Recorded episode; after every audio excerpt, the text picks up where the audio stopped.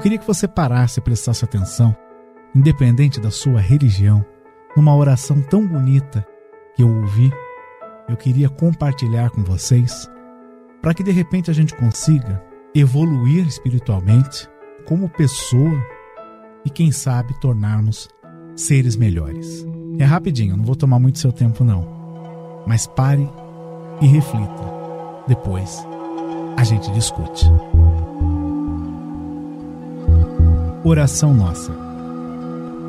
Senhor, ensina-nos a orar sem esquecer o trabalho, a dar sem olhar a quem, a servir sem perguntar até quando, a sofrer sem magoar seja quem for, a progredir sem perder a simplicidade, a semear o bem sem pensar nos resultados, a desculpar sem condições, a marchar para frente sem contar os obstáculos, a ver sem malícia, a escutar sem corromper os assuntos, a falar sem ferir, a compreender o próximo sem exigir entendimento, a respeitar os semelhantes sem reclamar consideração, a dar o melhor de nós além da execução do próprio dever sem cobrar taxas de reconhecimento.